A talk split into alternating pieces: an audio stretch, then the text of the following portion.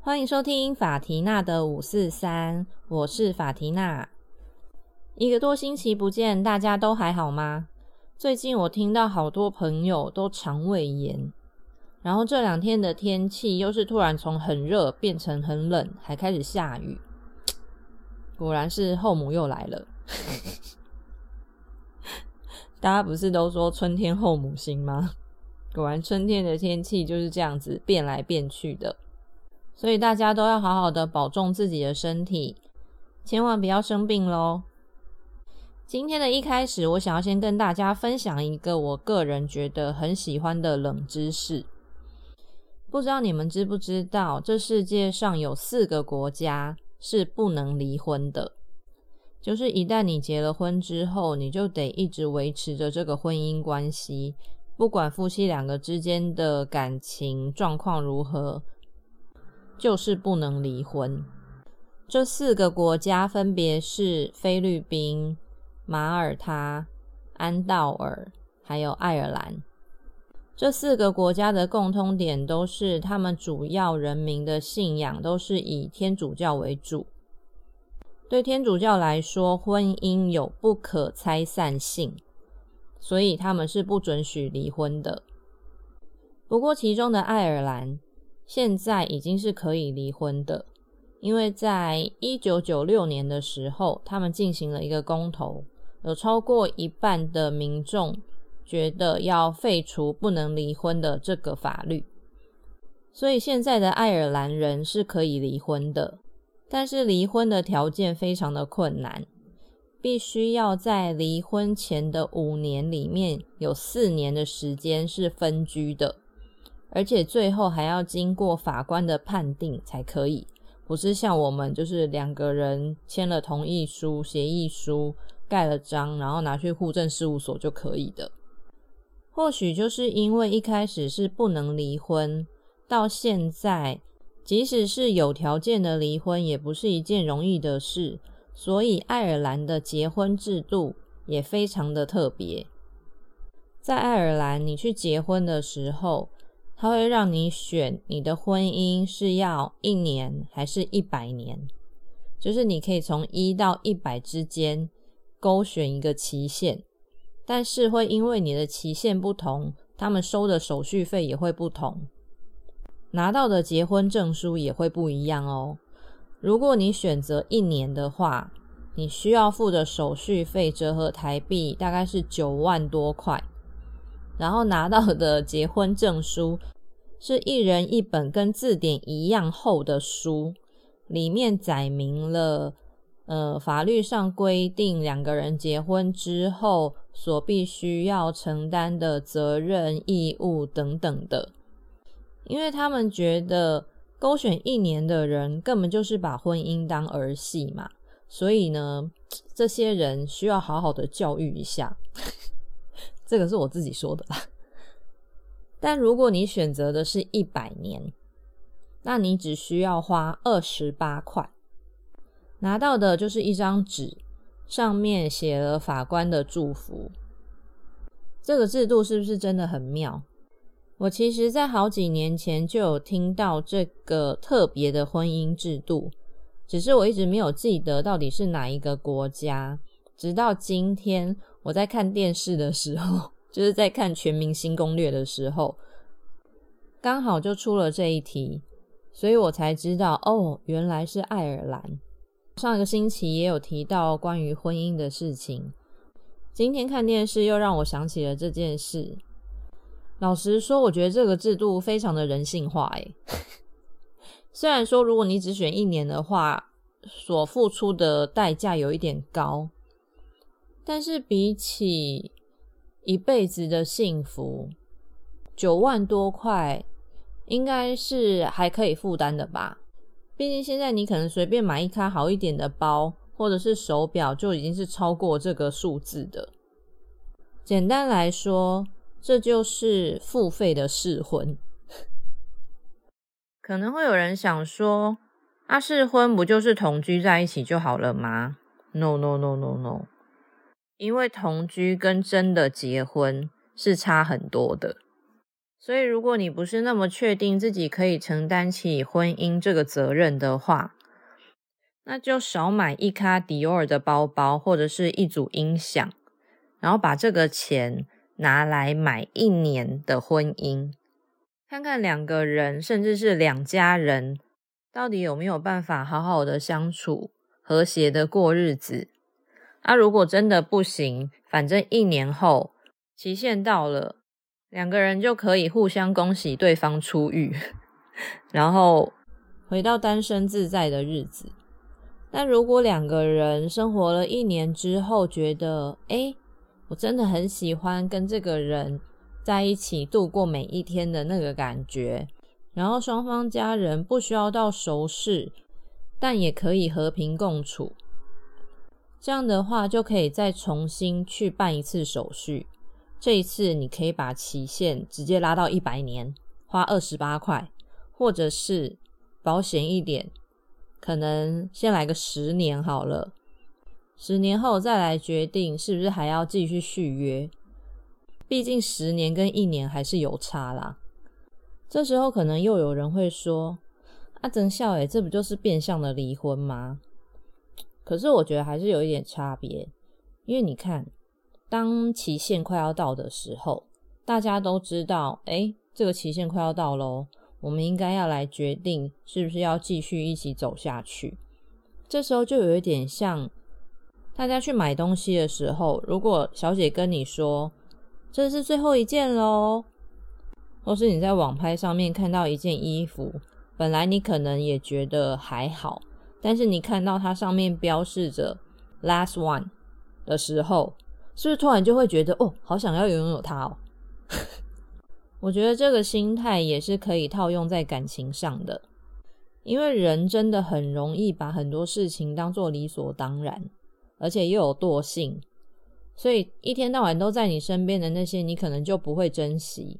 但如果你知道有一天这个人就是会离开你，而且不需要任何的理由，他可以光明正大的离开你的时候。是不是会让你更想要好好的爱护这个人、这段关系呢？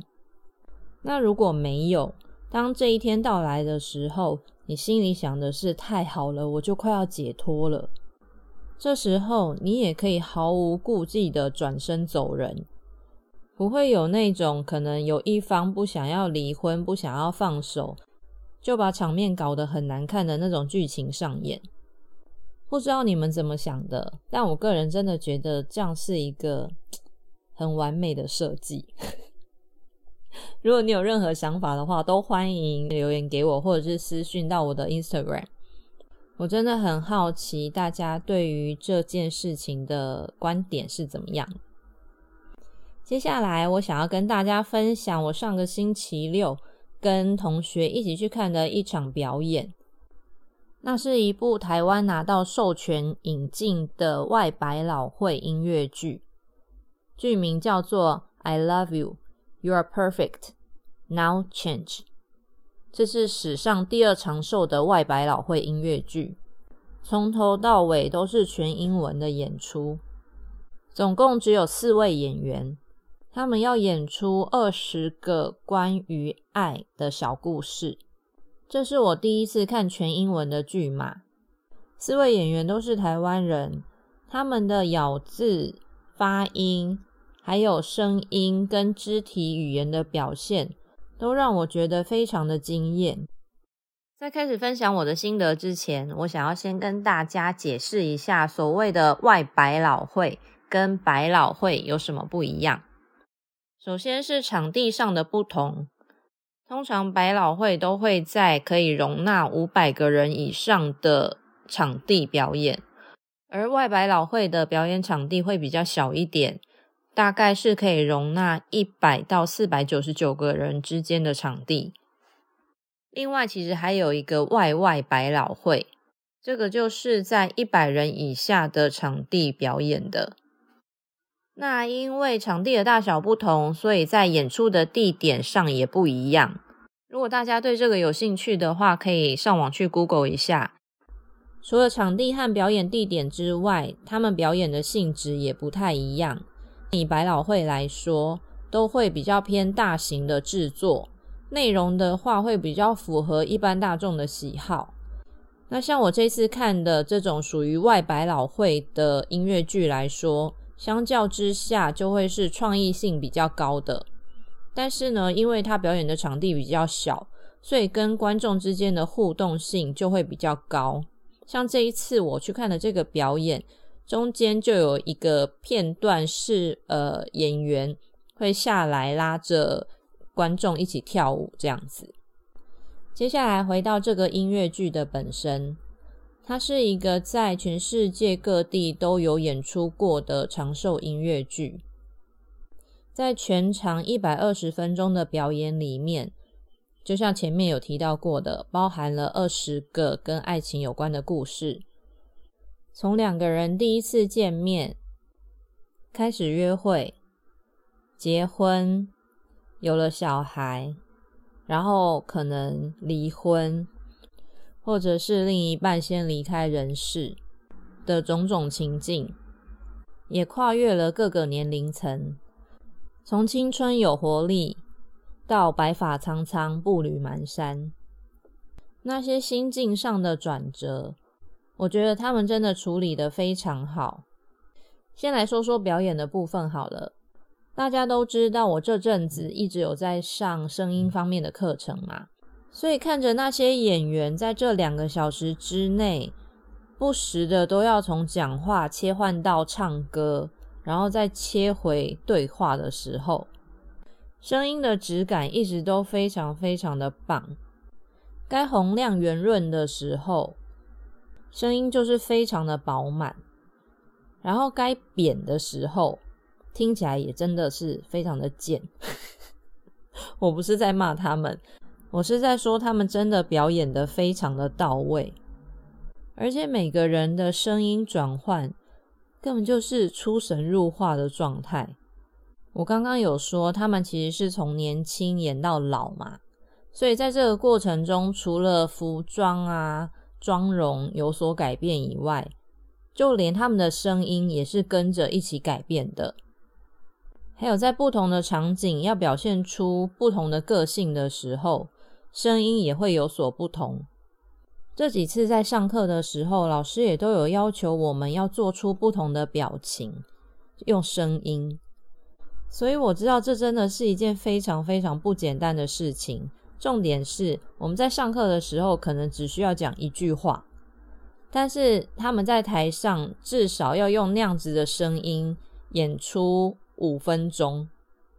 如果你想要试试看的话，你可以现在开始学鸭子，或者是学小孩子讲话，连续讲五分钟。看看这个挑战难度有多高。再来讲讲剧情方面，他最一开始的那个场景，我其实觉得非常的有感。那一段是在描述素食爱情，大家应该也常常会看到一些文章说，我们这个世代在谈恋爱的时候，一切的速度都比以前快很多。比方说，以前的人可能要。书信往来个三个月吧，才会见面。然后见了面之后呢，再吃个十次饭才会交往。再来才是牵手、亲嘴，然后滚床单等等的。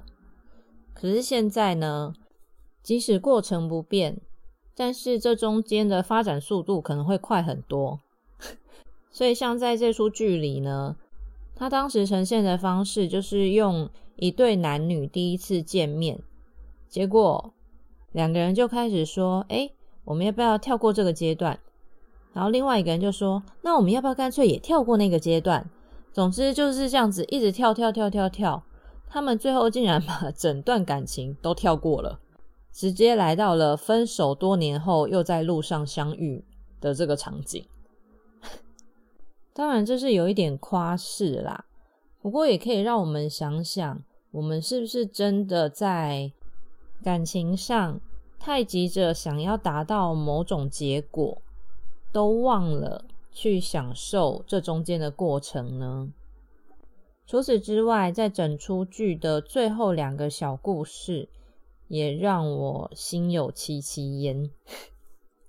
其中一个是一位离婚女子的独白，这个场景是以一个影片交友的方式来呈现的，就是女主角她要去录一个影片，然后用这个影片来交友，这样子，不像我们现在就是都是用照片嘛。结果在摄影棚里，他就讲了很多自己的心声，呃，跟前夫之间的一些状况。在他讲完之后，摄影师跑来跟他说：“刚刚你说的这些，我们都已经有录下来了，但是你要不要重新录一次？”这时候女主角就跟他说：“我不要啊，这些就是我想要讲的话。”然后摄影师就一副不以为然的样子走掉。看完出来之后，我同学有跟我说，其实他不太懂这一段想要表达的是什么。但是以我一个同样是曾经经历过一段婚姻的人来说，我感觉到了很多的无奈。因为当他很诚恳的把自己的心路历程讲出来，想要让。未来可能是他另一半的人更了解他的时候，摄影师的那一句“你要不要重新再录一次”，就很像在告诉他：“嗯，其实你不需要说那些，因为说了对你可能没有什么好处。”这其实也是我自己在离婚过后不断会面临到的状况。当我认识了一个算是。新对象好了，如果频率不对聊不来，那当然没什么好说的。但今天当我遇到一个我觉得，哎，这个人跟我蛮聊得来的，然后出去过也觉得相处起来蛮自在的，但我应该要在哪一个时间点告诉他，呃，其实我有过一段婚姻。可能会有人想说，那你干嘛不一开始就在自我介绍那边说你是离过婚的？其实我不是没有试过哦，可是这样子让我遇到的只是一堆嗯，会来问你说，哎，为什么你会离婚呐？然后听一听之后，就以为自己是法官还是谁的人，开始评论我。我就想说，你又不认识我。我干嘛让你在那边讲那些有的没有的？而且我也不觉得我需要跟每一个人都解释我自己的私生活，是吧？最后一个小故事是两个各自丧偶的老先生和老太太，在某个人的丧礼上，其实确切来说也不是某个人的丧礼上，而是在去参加丧礼的地方。遇见了彼此，聊着聊着就产生了一些情愫。最后两个人都告诉对方：“我会永远爱我的另一半，但是我还活着，我还有很多可以付出的。”所以最后他们还是呃交往了。这一段我觉得非常非常的棒。因为我也曾经听过有人是那种，嗯，失去了另一半之后，就觉得自己没有办法再爱的那种人。可是对我来说，我会觉得，爱是一种天性。今天你很爱的人离开你了，并不会把你爱的能力也带走。因为如果是那样的话，那你活着跟你死了有什么差别呢？看完出来跟朋友讨论之后，我突然发现，或许就是因为我比他多经历了一些事情，所以有些地方我看得懂，他看不懂。但其实这也没有分什么好坏，因为人生本来就是这样嘛，很多事情非要你亲身经历过了，你才懂。就像我有看到一篇报道，他是访问其中一位女演员。她在十九岁，就是大学的时候，就有参与过这场戏剧的演出。当时他就觉得，他好像只能了解比较年轻的那个部分的故事，但是几年过去之后，他越来越可以了解比较偏向人生后半段的这些故事了。我相信就是因为这样，所以他们才能把这出戏演得这么好。好，我就不再继续爆雷喽。如果有人听了我的介绍之后很想看的话，他们会在四月二号加演一场，票应该是这几天会开始发售，大家就自己在网络上注意一下消息喽。有任何意见或想法都欢迎留言给我，或者是私讯到我的 Instagram。那我们就下次见喽，拜拜。